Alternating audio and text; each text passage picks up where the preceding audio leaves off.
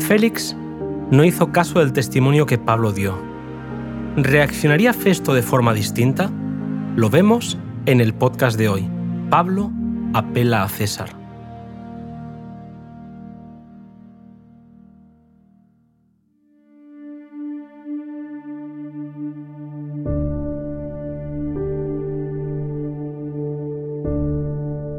Nada más incorporarse a su nuevo cargo, Festo recibió las presiones de los sacerdotes y los principales judíos para que llevase a Pablo a Jerusalén.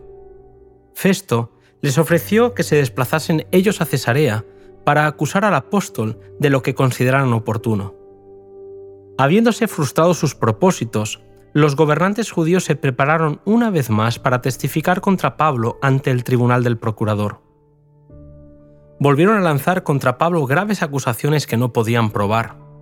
A medida que el juicio seguía, el acusado mostraba claramente con calma y serenidad la falsedad de sus declaraciones. Festo pudo ver que no había fundamento para condenar al acusado, pero no queriendo provocar a los dirigentes judíos, le ofreció a Pablo ir escoltado a Jerusalén para ser juzgado por el Sanedrín, puesto que vio que eran cuestiones judías. El apóstol sabía que no podía esperar justicia de parte de su pueblo, y cansado de tantos aplazamientos decidió ejercer su derecho de ciudadano romano de apelar a César. Esta petición detuvo el proceso de la corte y Festo le dijo, ¿A César has apelado? A César irás. Una vez más, a causa del odio nacido del fanatismo y de la justicia propia, un siervo de Dios se vio obligado a buscar protección entre los paganos. Hoy muchos son los que tienen que afrontar ese mismo odio. Entre muchos de los profesos seguidores de Cristo existe el mismo orgullo, formalismo y egoísmo, el mismo espíritu opresor que reinaba en tan grande medida en el corazón de los judíos. En lo futuro, hombres que se digan representantes de Cristo seguirán una conducta similar a la de los sacerdotes y príncipes en su manera de tratar a Cristo y a los apóstoles. En la gran crisis por la cual tendrán que pasar pronto, los fieles siervos de Dios encontrarán la misma dureza de corazón, la misma cruel determinación y el mismo odio implacable. Todo el que en ese día malo quiera servir sin temor a Dios, de acuerdo con los dictados de su conciencia, necesitará valor, firmeza y conocimiento de Dios y de su palabra. Porque los que sean fieles a Dios serán perseguidos, sus motivos serán condenados, sus mejores esfuerzos serán desfigurados y sus nombres serán denigrados. Satanás obrará con todo su poder engañador para influir en el corazón y oscurecer el entendimiento, para hacer pasar lo malo por bueno y lo bueno por malo. Cuanto más fuerte y pura sea la fe del pueblo de Dios y más firme su determinación de obedecerle, más fieramente tratará Satanás de excitar contra ellos la ira de los que, mientras pretenden ser justos, pisotean la ley de Dios.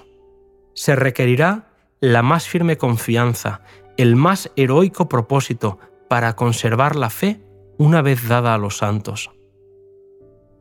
Dios desea que su pueblo se prepare para la crisis venidera esté preparado o no, tendrá que afrontarla, y solamente aquellos que vivan en conformidad con la norma divina permanecerán firmes en el tiempo de la prueba.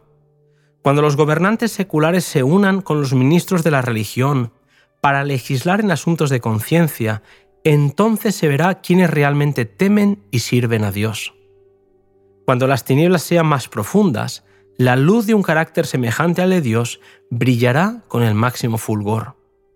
Cuando fallen todas las demás confianzas, entonces se verá quienes confían firmemente en Jehová. Y mientras los enemigos de la verdad estén por doquiera, vigilando a los siervos de Dios para mal, Dios velará por ellos para bien. Será para ellos como la sombra de un gran peñasco en tierra desierta.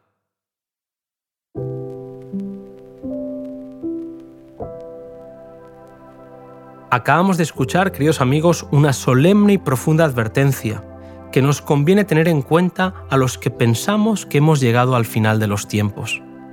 Nos volvemos a encontrar en el siguiente podcast. Casi me persuades.